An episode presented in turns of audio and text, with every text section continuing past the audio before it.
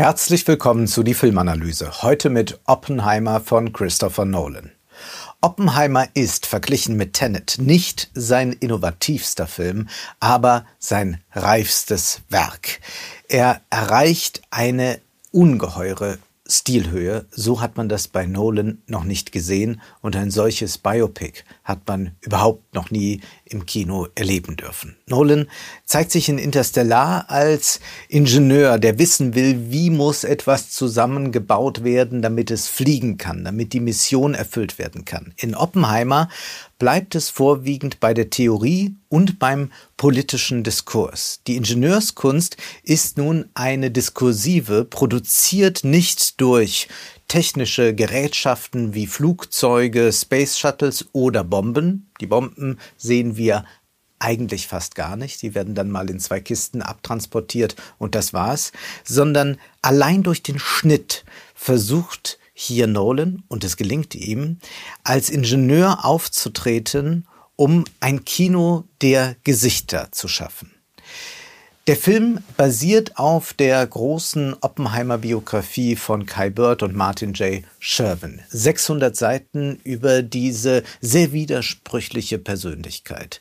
Es ist in erster Linie eine Materialsammlung. Mit 100 Leuten haben sie gesprochen, tausende Seiten in Archiven durchgewälzt, um ein irgendwie stimmiges Bild zu bekommen. Aber es zerfasert immer wieder. Wir haben eigentlich es doch mit einem additiven Aufbau zu tun. Dann gibt es noch das und das und noch eine Figur kommt hinzu, noch eine, noch eine, noch eine.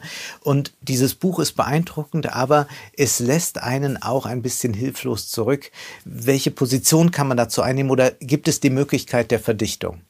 Eigentlich brauchen wir jetzt mit diesem Film von Christopher Nolan das Buch nicht mehr. Denn Christopher Nolan schafft diese Verdichtung. Er schafft es auf eine andere Ebene noch einmal zu heben. Aber dieser Film hat auch dem Buch alles zu verdanken. Dieses Material muss man erst einmal haben, um dann so damit umgehen zu können, um diese Komposition hinzubekommen. Mit einem hervorragenden Hauptdarsteller im Mittelpunkt, Cillian Murphy, spielt Oppenheimer, der der Vater der Atombombe wird, der mit dem Manhattan-Projekt versucht, die Atombombe zu bauen vor den Nazis, um so den Zweiten Weltkrieg zu beenden und vielleicht alle Kriege so zu beenden. Der Film verfolgt zwei Themen. Einmal die Verantwortung des Wissenschaftlers. Darf man überhaupt eine solche Bombe bauen? Kann man die Folgen absehen? Und wenn man sie absieht, kann man dann trotzdem noch weiter arbeiten? Und zweitens ist da das Verhältnis des Bürgers zum Staat. Denn Oppenheimer versteht sich als Bürger. Er gibt dem Staat sein Talent. Aber was macht der Staat damit? Ist der Staat dankbar? Der Film ist nicht chronologisch gearbeitet. Wir sind in den 50er Jahren bei einer Hinterzimmeranhörung. Oppenheimer soll jetzt deklassiert werden. In den 50er Jahren soll ihm die Sicherheitsfreigabe entzogen werden. Er tritt oft in der Öffentlichkeit auf und warnt vor weiterer Aufrüstung, warnt davor, eine Wasserstoffbombe zu bauen und, und, und. Und nun in der konservativen McCarthy-Ära erklärt man einfach alle zu Kommunisten und damit zum Feind, die für eine Deeskalation des Kalten Krieges eintreten. Oppenheimer ist, auch wenn das im Film nur kurz auftaucht, eigentlich sehr äh, dem äh, Niels Bohr verpflichtet. Er folgt seiner Argumentation. Bohr tritt als Mahner für die Abrüstung ein und auch Bohr möchte, dass man versucht jetzt zu erkennen, dass das die einzige Gelegenheit ist, wo man schon einmal diese Büchse der Pandora geöffnet hat, dass man versucht, eine gemeinschaftliche Kooperation zu finden, damit nicht immer weiter die Aufrüstung die Welt an den Abgrund treibt. Transparenz und Offenheit wären angesagt gegenüber den Sowjets. Und weil Oppenheimer einen solchen Gedanken auch äußert, wird er zum Feind erklärt und er soll dann mit seiner linken Vergangenheit konfrontiert werden. Man unterstellt ihm, er sei Mitglied in der kommunistischen Partei gewesen, dafür soll er sich rechtfertigen. Und in den 50er Jahren spielt noch ein weiteres Schauspiel, äh, findet da statt, nämlich wir haben den Politiker Louis Strauss gespielt von Robert Downey Jr., der einen Konflikt mit Oppenheimer um die Wasserstoffbombe hat. Er fühlt sich gedemütigt von Oppenheimer und nun will er nicht nur seine politische Karriere vorantreiben, sondern er will auch Rache üben an Oppenheimer. Dabei ist aber dieser Strauß nicht nur ein Intrigant, sondern er stellt tatsächlich Oppenheimer in einem anderen Lichte dar. Denn tatsächlich kann man ja überlegen, ob Oppenheimer hier nicht versucht in den 50er Jahren eine Reinwaschung seiner Sünden zu betreiben.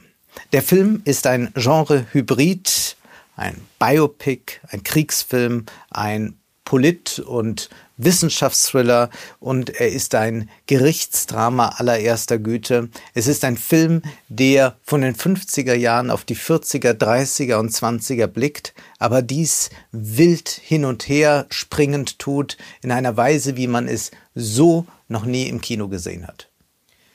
Aus Tenet wissen wir noch, unser Problem ist die Linearität. Wir können ganz schwer die Zukunft antizipieren. Aber wenn man so etwas wie eine Atombombe baut, dann ist man darauf angewiesen, dass man die Folgen zumindest gedanklich vorwegnehmen kann, um sich zu fragen, ob man sich aktuell doch anders verhalten müsste. Und weil die Linearität uns im Wege steht, verfolgt Nolan hier zwar ästhetisch einen ganz anderen Weg als in Tenet, aber in der Struktur bleibt er doch diesem Tenet-Muster treu, indem er zwischen den Zeiten wild hin und her springt. Hier wird versucht, etwas zu antizipieren, die Folgen zu bedenken. Da treten Figuren wie Niels Bohr oder Einstein auf, um, weil sie auch extern sind, weil sie nicht zum Manhattan-Projekt gehören, um deutlich zu machen, wo die eigentlichen Gefahren sind, wohin das alles führen kann. Nolan zeigt uns hier die Welt der Atome, aber er zeigt uns auch die Natur. Immer wieder reitet Oppenheimer mit seiner Frau aus. Man sieht die großen, weiten amerikanischen Landschaften. Aber Nolan fragt sich, kann man eigentlich noch solche Totalen zeigen? Solche ganzheitlichen Bilder? Denn Oppenheimer selbst sieht sie nicht mehr. Er hat ja gesehen, was die Welt im Innersten zusammenhält und er weiß, wie er dieses auch noch spalten kann wie alles aufgespalten werden kann. Und wir sehen Oppenheimer, wie er ins Museum geht und vor Bildern des Kubismus steht, Bildern von Braque und Picasso. Und Nolan zeigt das ganz bewusst, um deutlich zu machen, ich kann jetzt auch nicht linear einen Film erzählen. Ich kann sicherlich keine kubistischen Bilder auf die Leinwand bringen, aber ich muss auch meine Form finden, um zu zeigen, dass alles auseinanderfällt, dass mit dem, was Einstein entdeckt hat, eigentlich etwas losgetreten ist, so dass die klassischen Darstellungen nicht mehr möglich sind. Auch im Kino nicht, auch nicht, wenn man einen Film über Oppenheimer dreht. Und so entscheidet sich Christopher Nolan für Großaufnahmen, für ein Kino der Gesichter. Die Kamera fährt langsam auf die Gesichter zu, bis sie in bildhauerischer Plastizität erscheinen. Keine totalen mehr, sondern jetzt Nahaufnahmen. In manchen Szenen ragen die Gesichter über die Leinwand heraus in den Kinosaal, so will es einem zumindest scheinen. Man kann Nolan bei all dem den Vorwurf machen der Verschachtelung. Aber es ist nicht einfach ein Spiel mit dem Zuschauer hier, ganz im Gegenteil, sondern wir müssen uns doch klar darüber werden, wenn man einen Film über Oppenheimer dreht, benötigt man eine entsprechende Form. Nun, die Grundlagen für die Bomben bilden die Kernspaltung und die Kernfusion. Christopher Nolan spaltet und fusioniert nun einzelne Szenen. Wir sehen, wie eine Szene beginnt, jemand erklärt sich in einer Anhörung und dann wird dieser Satz jäh unterbrochen, ein Zeitsprung zurück in die 20er Jahre, dann in die 30er, in die 40er, wieder zur Anhörung, nochmal eine Unterbrechung, wieder irgendwo hin. Oder wir sehen Szenen, die unterbrochen werden, was die Bilder anbelangt, aber der Ton läuft weiter. Also da erleben wir diese Fusion. Es ist also Spaltungs- und Fusionskino. Das ist ungeheuer virtuos von Christopher Nolan gelöst. Wir springen hin und her, in den 30ern, 40ern, 50er Jahren. Wir sind sehr lange natürlich beim Manhattan-Projekt aufs Ganze gesehen. Und wie bei einer Kettenreaktion folgt dann doch logisch eine Szene aus der anderen, trotz der nicht chronologischen Einhaltung. Es ist auch zugleich die Angst vor der Kettenreaktion, dass das eine das andere lostritt. Denn das ist ja die große Frage, die sie stellt. Könnte es sein, dass man mit einer solchen Atombombe nicht nur einen gewissen Ort vernichtet, sondern eine Kettenreaktion lostritt, die nicht mehr zu stoppen ist, wodurch man alles, die ganze Welt vernichten würde. Die Wahrscheinlichkeit heißt es dann irgendwann mal, geht gegen Null. Aber kann man das Risiko trotzdem eingehen? Wenn es dieses Risiko gibt, sagte Einstein, müsste man selbst den Nazis sagen, wovon hier die Rede ist, damit die Nazis auch eine solche Bombe gar nicht erst versuchen. Zu dieser Aufspaltung passt die Staccato-Form der Musik von Ludwig Göransson. Die Noten werden voneinander getrennt und die Streicher durchschneiden, spalten die Figuren, die Szenen und uns Zuschauer. Das hat eine besondere Dramaturgie zur Folge. Gearbeitet wird mit diversen Spannungsbögen. Es ist schwer, alle im Kopf zu behalten. Aber es gibt da einen sehr langen Spannungsbogen. Da ist General Leslie R. Grooves, gespielt von Matt Damon, der Oppenheimer anheuert für das Manhattan-Projekt. Und auch er sitzt in einer Anhörung dann in diesem Hinterzimmer in den 50er Jahren und wird gefragt, würde er Oppenheimer noch einmal engagieren? Und wir erwarten natürlich sofort eine Antwort. Aber dann wird diese Antwort erst einmal unterbrochen durch Rückblenden, ja durch einen halben Film, der sich dann vollzieht. Eine Stunde lang fast erfahren wir nicht, wie dann die Antwort ausfällt. Der Film unterbricht sich hier selbst, spaltet sich auf, um dann wieder diese Fusion herzustellen. Und der größte Spannungsbogen ist der von Beginn bis zum Ende hingehaltene. Einstein und Oppenheimer treffen sich nach dem Krieg, an einem Teich stehen sie da und unterhalten sich kurz und Einstein geht dann recht missmutig auf und davon. Wir erfahren erst am Ende, was da gesagt wurde. Und diese Auflösung ist in ihrer Beiläufigkeit von einer Wucht, die einer Explosion einer Bombe gleichkommt. Wir haben viele kleine Spannungsbögen. Oppenheimer und seine Affäre, die Rivalitäten zwischen den Wissenschaftlern, die äh, Verdächtigungen, denen Oppenheimer permanent ausgesetzt ist, denn er gilt als Kommunist oder zumindest als einer, der zu viele Kontakte in die kommunistische Partei hat, auch wenn er immer wieder äh, klarstellen will, dass ihm es nur darum ginge, äh, die Faschisten in Spanien zu bekämpfen und sich für den New Deal auszusprechen. Wir sehen die Szenen von Oppenheimer aus seiner Perspektive in Farbe und die Bilder, die wir in Schwarz-Weiß sehen, die sollen, so sagt Nolan selbst, objektiver sein, also die zeigen die andere Sicht auf Oppenheimer, aber damit ist eigentlich nicht gemeint, dass diese Bilder objektiv sind, sondern nur, dass es nicht diese subjektive Sichtweise auf äh, subjektive Sichtweise ist, die Oppenheimer selbst an den Tag legt. Und es ist ein ganz besonderes Schwarz-Weiß, ein, ein sehr, sehr kontrastreiches. Ja, fast hat man den Eindruck, in manchen Szenen es mit Röntgenaufnahmen zu tun zu haben. Also man möchte auch hier zu einem innersten Kern durchdringen. Man kann natürlich auch an das äh, Schwarz-Weiß-Denken der McCarthy-Ära sich erinnert fühlen. Dieser Film ist voller Stars. Jede Rolle ist mit einem großen Star besetzt. Aber das ist kein Star-Kino. Denn es ist ein Kino der Gesichter, so dass man die Stars gar nicht als Stars wahrnimmt, denn Nolan fügt sie in seine Ästhetik ein. Die Figuren sind hier Funktionsträger. Wer steht für was und für wen? Gibt es da Figuren, die ihre Position ändern, die große Opportunisten sind? Die Frage, die sich bei Oppenheimer auch stellt, stellt sich ebenso bei allen Figuren. Wofür stehen die eigentlich? Was wollen die? Was treibt sie an? Und wir können eigentlich niemandem vertrauen. Matt Damon sagte in seiner Rolle als General, ich vertraue nur mir selbst. Denn wir kennen nur uns selbst und die anderen kennen wir nicht. Es ist deshalb erstaunlich, dass wir in den Großaufnahmen diese Figuren zwar ganz nah ranbekommen, aber dass wir trotzdem nicht hinter sie blicken können. Damit, mit dieser Ungewissheit, arbeitet Christopher Nolan exzellent. Es ist auch Diskurskino. Warum wird die Bombe benötigt? Oppenheimer geht es nur darum, die Nazis zu besiegen. Und dann erfährt er aber, jetzt wird sie auch noch gegen die Japaner eingesetzt. Und man plant auch schon, sie gegen die Sowjets äh, einzusetzen bzw. aufzurüsten, um den Sowjets überlegen zu sein. eigentlich hat Oppenheimer mit Niels Bohr zusammen diese Idee dass die Souveränität einzelner Nationalstaaten eingeschränkt werden kann durch die Bombe. Man braucht dann eigentlich eine Weltregierung beziehungsweise die Vereinten Nationen. Das ist die Hoffnung und da gehen auch die Bemühungen in der Nachkriegszeit hin, dass man Washington überreden will, dass man die Bombe als etwas rechtswidriges wie Giftgas ansieht und Oppenheimer zeigt sich hier als genialer Kopf.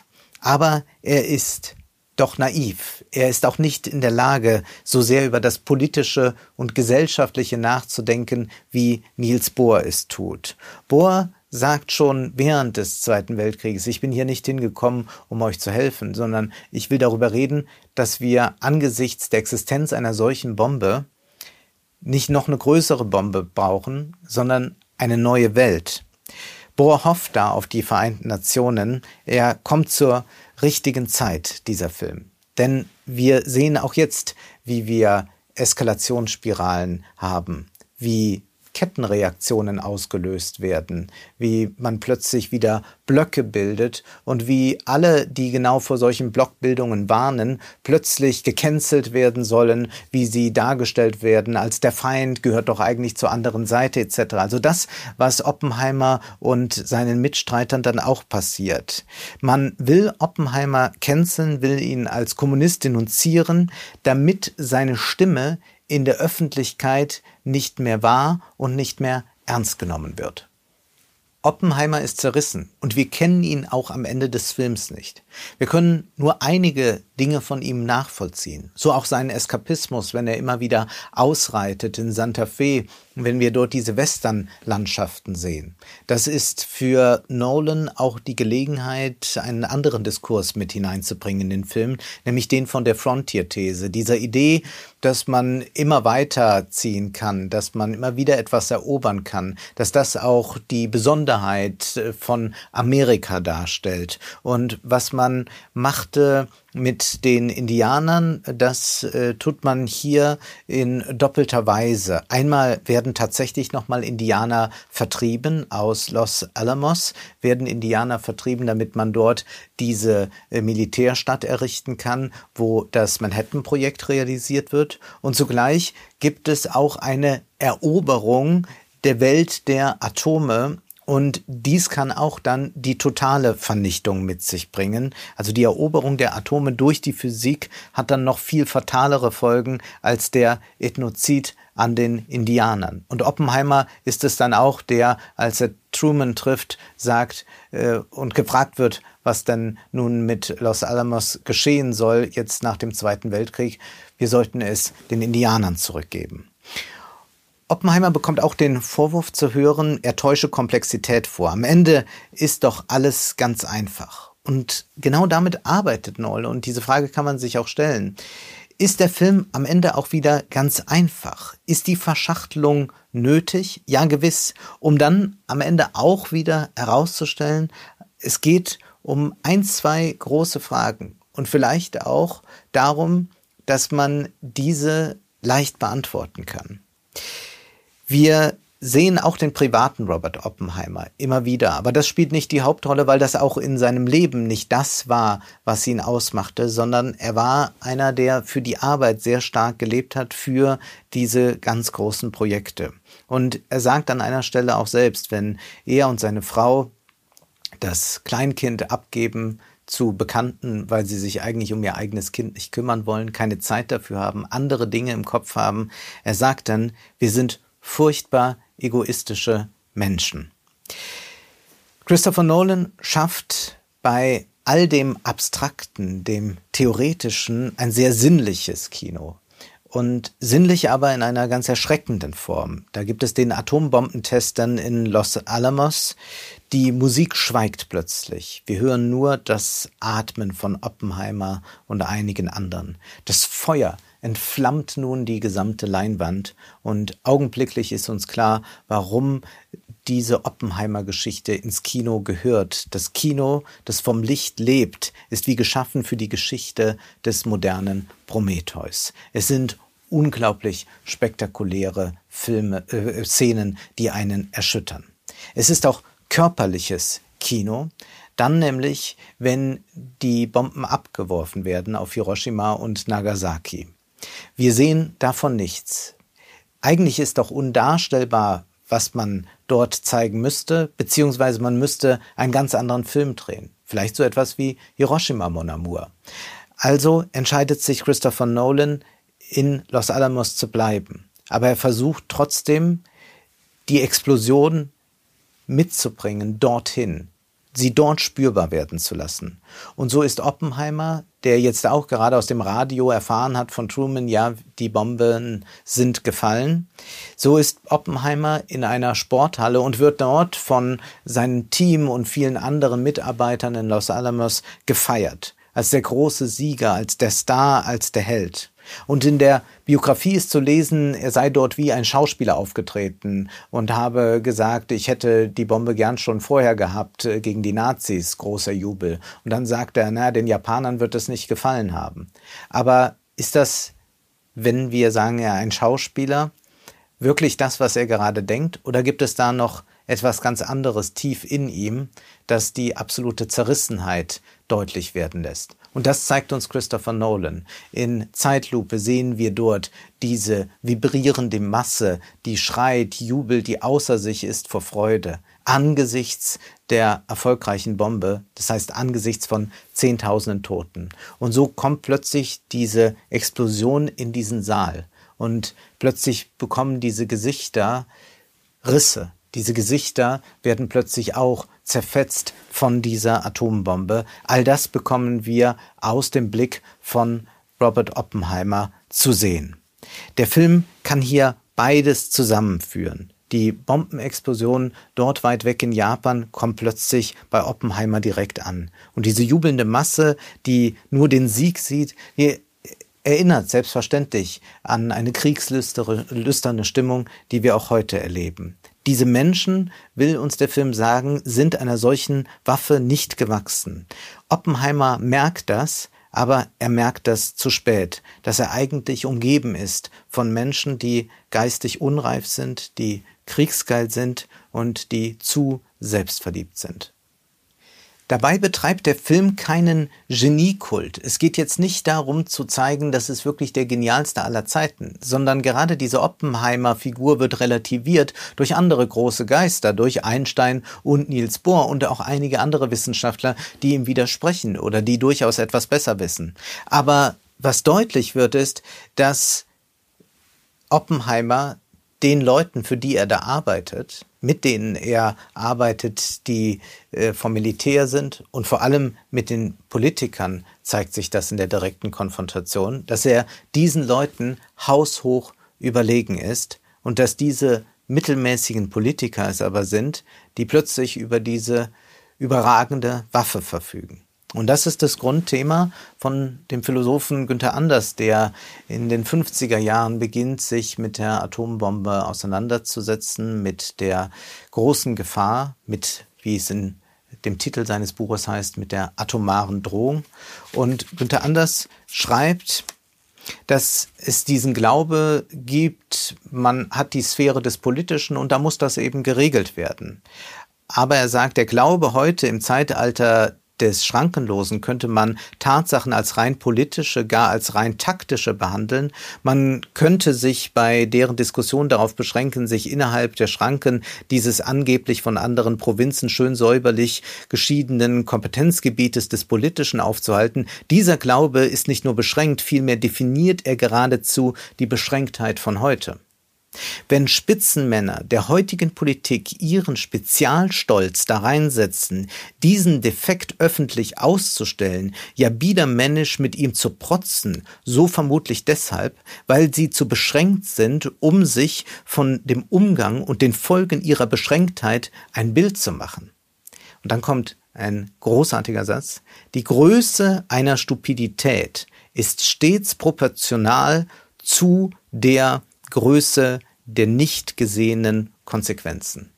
Die Größe einer Stupidität ist stets proportional zu der Größe der nicht gesehenen Konsequenzen. Und die heute nicht gesehenen Konsequenzen sind, wie gesagt, grenzenlos. Und damit konfrontiert ist Oppenheimer und sind wir als Zuschauer.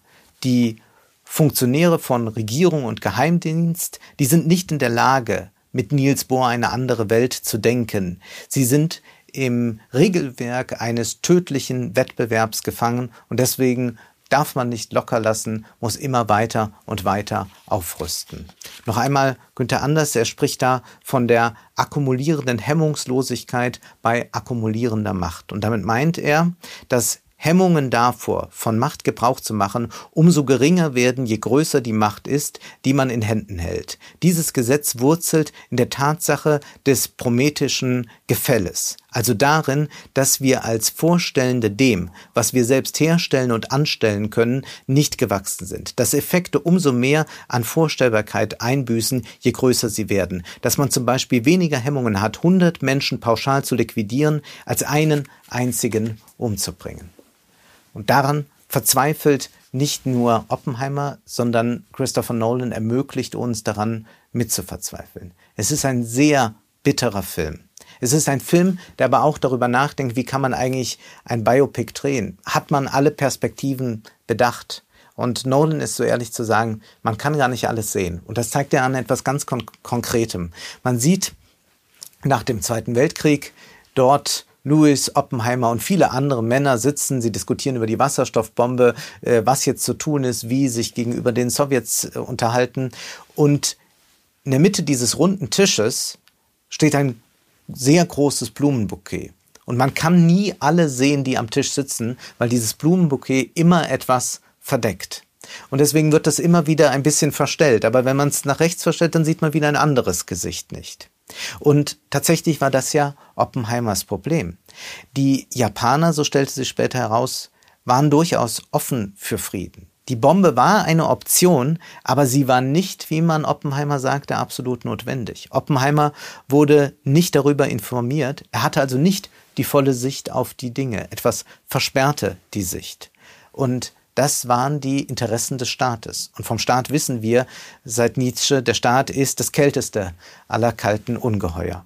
Und das ist ein Novum bei Nolan, denn er ist schon ein patriotischer Regisseur, wie wir aus der Batman-Trilogie sehen. Aber nun ist die Staatsskepsis sehr groß.